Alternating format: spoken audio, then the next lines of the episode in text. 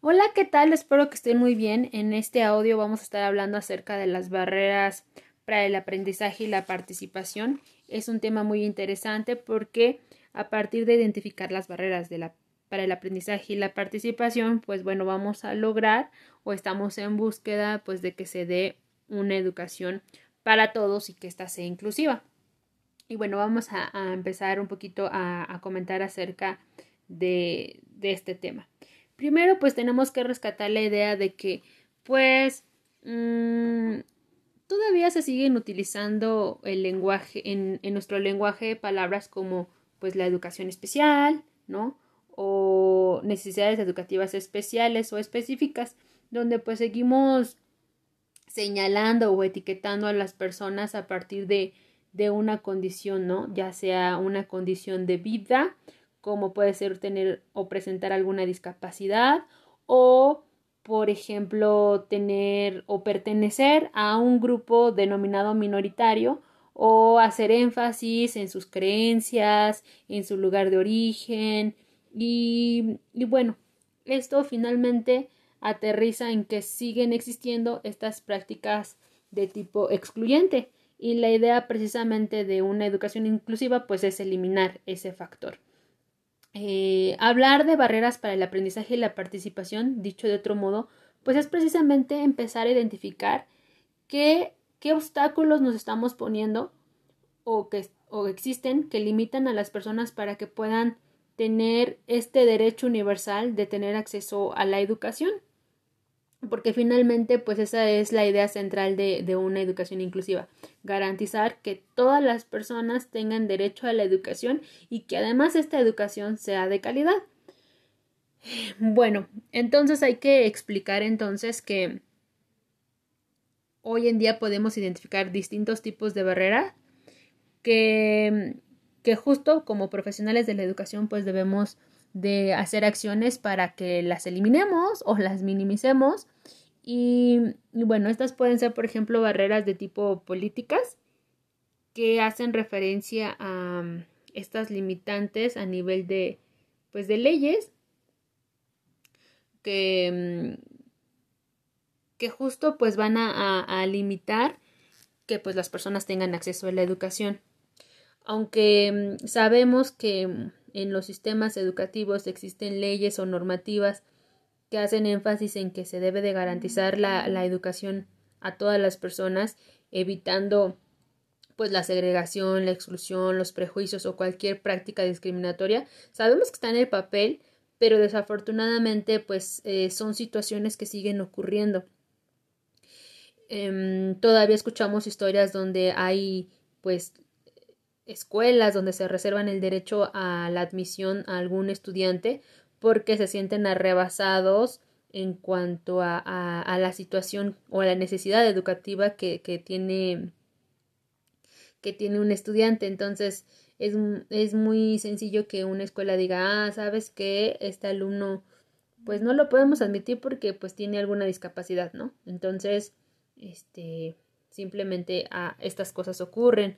O por ejemplo, cuando viene algún alumno de un, grupo vulnerable, también no puede ocurrir que, que digan, ¿sabes, ¿sabes qué? Este no tiene o no habla bien el idioma, ¿no? Todavía no tiene bien afianzado el idioma o el lenguaje, entonces no podemos darle la educación porque no tenemos maestros que hablen en la lengua de, del estudiante, ¿no? En, en, ese momento.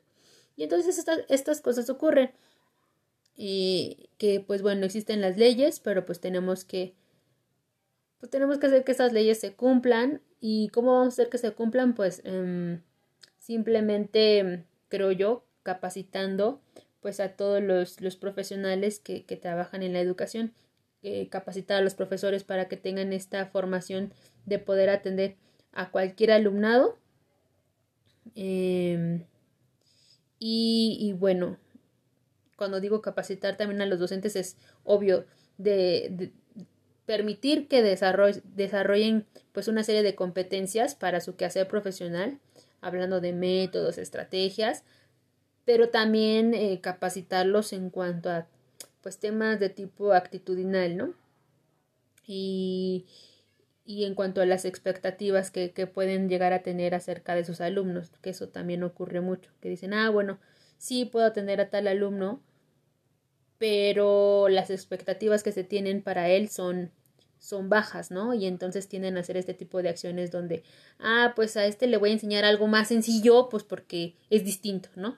Y se marca la diferencia. Entonces, eh, yo creo que el de barreras políticas abarca una gran serie de elementos que van desde a, si bien modificar las leyes o hacer que esas leyes se cumplan y para hacer que esas leyes se cumplan, pues bueno, tenemos que voltear a ver a todos los actores en, en pues en el área de la educación. Y bueno, otra barrera que existe pues es precisamente la de tipo cultural, donde pues vamos a hablar de alguna manera pues de un tema muy social, donde mm, pues muchas personas no, tienen el acceso a la educación o, o pueden desarrollarse mm, plenamente y académicamente pues porque pertenecen a un grupo denominado minoritario.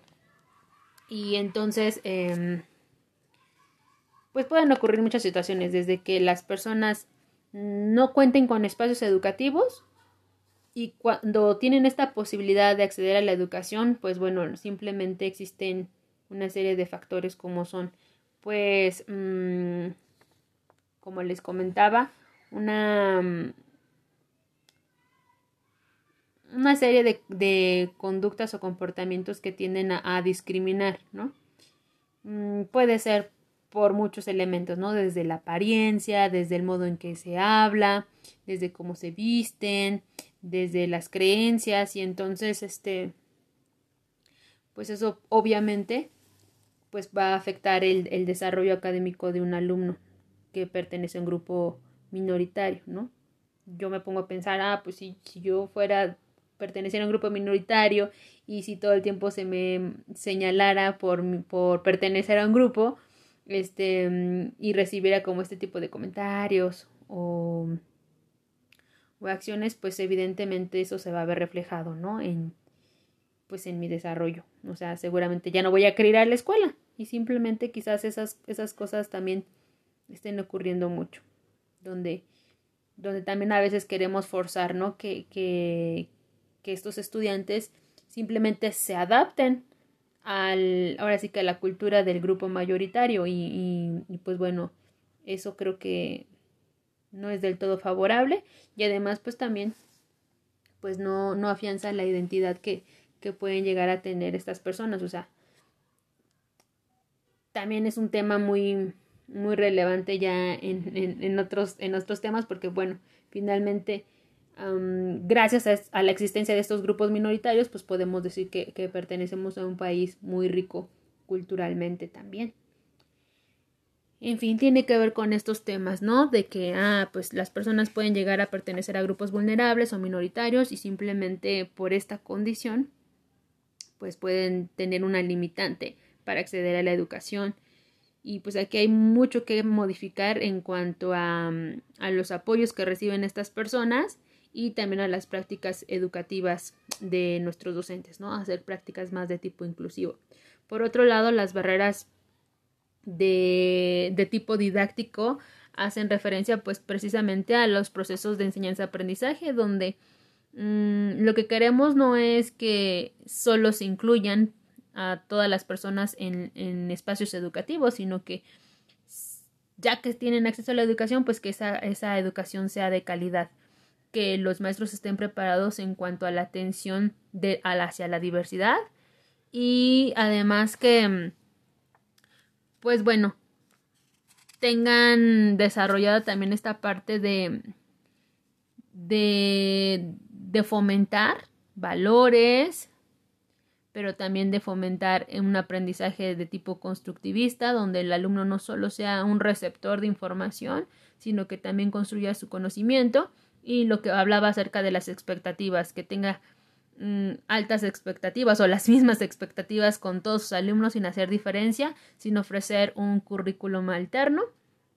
Y pues bueno que también tenga claro este o que tenga muy buena capacidad para hacer un, una organización en cuanto a, al modo en el que mm, planea, ¿no? En el que planea sus clases y bueno, afianzar esta relación docente-estudiante. También con eso tiene que ver las, las barreras, ¿no?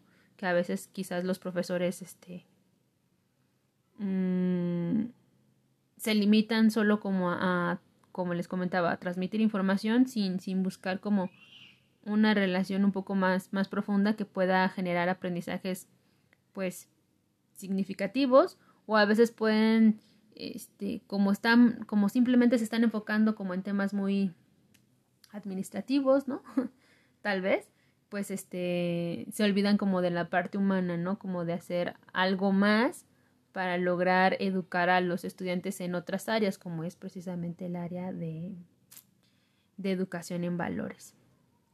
Y pues bueno, eh, ¿qué otro, ¿de qué otro, de qué otras barreras podemos identificar en el de tipo didácticas? Pues ya decíamos del rechazo, la segregación, el, el que se busque crear un, un clima pues que sea propicio para que se dé se den buenos aprendizajes, que el maestro esté preparado para pues para crear sus materiales y que esos materiales sean favorecedores para todos sus alumnos y pues bueno que también pues tenga como comentaba pues esta capacidad de poder atender a, a cualquier alumno y pues bueno con eso tienen que ver las barreras es un trabajo que se escucha como yo, yo cuando eh, leí acerca de las barreras de la, para el aprendizaje y la participación, pues digo, ah, tiene todo el sentido, sí. Pero creo que, que pues ahora nuestra responsabilidad es formar a nuestros futuros profesionales en, en el campo de la educación con esta mirada hacia la búsqueda de una educación inclusiva, una educación para todos y, y, y en esa medida creo que se va, se va a lograr. Mm, y yo me iría principalmente con focalizar nuestra atención con, con, los docentes, con los, con los docentes que van a estar frente a los grupos y que finalmente pues van a, van a tener que eh, lidiar con, con esta situación y obviamente también no descartar a las personas que, que trabajan en otros niveles, ¿no? Como los administrativos, que, que también tienen como un trabajo muy importante para, para tratar de, de eliminar estas barreras.